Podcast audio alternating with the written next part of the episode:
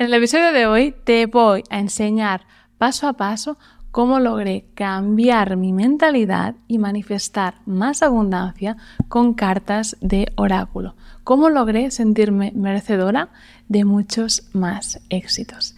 Y es que, como me habrás oído escuchar, muchas veces lo que nos impide tener éxito con nuestro negocio no es tanto la estrategia de marketing, sino que es más bien nuestro nivel de merecimiento, cuánto de merecedores nos sentimos de recibir estos éxitos. Claro, aquí ya entra mentalidad, entran otras cosas y el caso es que me di cuenta que los alumnos que aprendían conmigo a jugar por decirlo de algo, o a trabajar con el oráculo, con estas cartas, empezaban a ganar más con sus negocios. Y me dije, ¿qué está pasando aquí? Lo analicé y hoy creé este podcast para ti.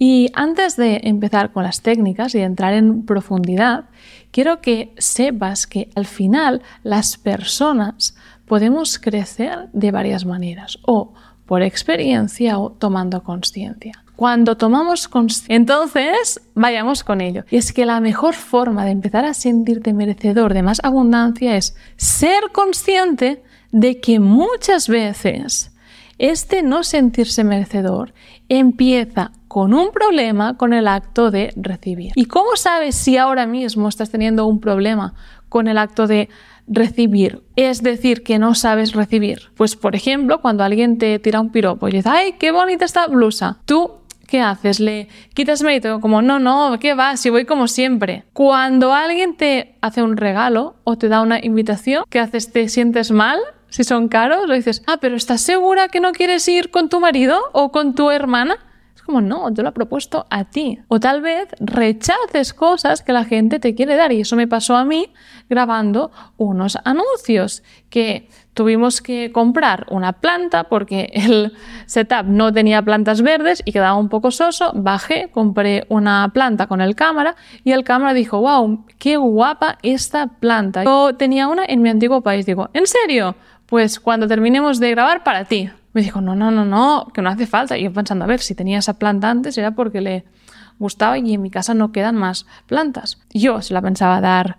Igual llegué al estudio de grabación, otra persona dijo, ¡Wow! ¡Qué planta tan bonita! ¿Te la vas a quedar, Ana? Yo, yo dije, pues la verdad es que no, porque en casa ya tengo suficientes plantas. Y esa persona dijo, ah, pues me la llevo yo. Así se la autorregaló porque tenía esta sensación de merecimiento tan alta.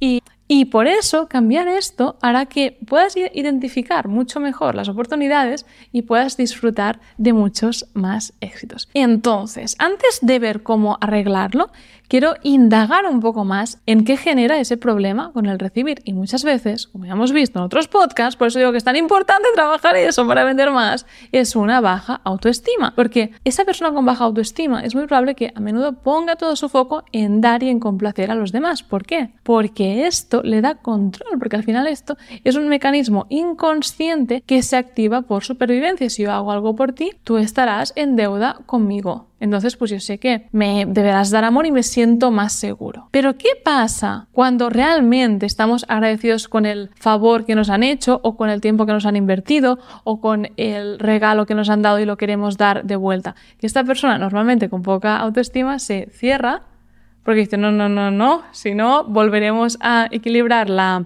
balanza y volveré a estar yo en una posición de tener que dar para poder controlar y que estés en deuda y recibir este amor. Esto es como lo que yo siento que ocurre muchas veces. Pero al final el universo funciona con leyes que son perfectas. Y en este caso podemos hablar de la ley del dar y recibir, de la concordancia, de la sincronicidad. Por lo tanto, cuando tú no te permites que este círculo se cierre, estás bloqueando las ventas en tu negocio. Y como digo siempre muchas veces, para manifestar algo, cuando queremos la casa, la casa, la casa, que no se manifiesta esta casa, o las ventas, las ventas, el cliente, que va bien poner el foco en otra cosa, o en agradecer, o en otras cosas de las que he hablado en otros podcasts. Aquí estamos hablando de abundancia. Entonces, cuando tenemos ese problema con el merecer, en vez de trabajarlo, pensando en abriéndonos a que nos den cosas, abriéndonos a los piropos tal, lo que va muy bien es trabajarlo abriéndote a recibir mensajes del universo. Y siempre recordar el momento en que estaba dando clase con mis alumnos y una alumna me dijo,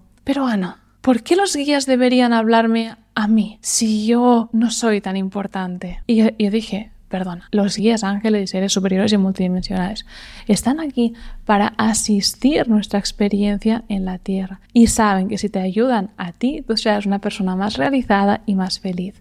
Con ello vas a trasladar este sentimiento al mundo y el mundo será un lugar mejor. Por eso no dudes nunca de la importancia de sentirte querido y de recibir esta asistencia. Entonces, cuando trabajamos con, cartas de oráculo, lo que estamos haciendo es ejercitando el músculo del recibir mediante recibir un mensaje a diario. Luego ya empiezas a aceptar piropos, cada vez vas ganando más y más confianza y cada vez aumenta tu nivel de abundancia. Y más allá de este ejercicio inconsciente, algo también por lo que he visto que va muy bien trabajar la abundancia con cartas de oráculo para entrenar ese músculo de recibir y con ello ese merecimiento es porque puedes preguntar acerca de los bloqueos que te están impidiendo manifestar. Y aunque con mis alumnos trabajo a un nivel mucho más profundo cuando veo que realmente están atascados en la escasez. Ahora quería terminar este podcast haciendo una tirada de cartas abierta que, como siempre digo, está enfocada a ti si has decidido verlo. Es una tirada general con un mensaje que va a resonar con todas las personas que vean este podcast, porque si no es para ti, te aseguro que te lo vas a perder y no lo vas a ver o lo vas a ver más tarde. Entonces, vamos a preguntar ahora al oráculo y a los guías cómo pueden mejorar la relación que tienen con la abundancia y con el merecimiento todas las personas que estén viendo este podcast de hoy en adelante y en el futuro. Y como puedes ver, voy a cortar delante de la cámara para que veas que este es el mensaje que sale y que mi editor no hace ningún zoom. Espérate que no ponga las cartas encima de la vela. No hace ningún zoom ni ningún corte.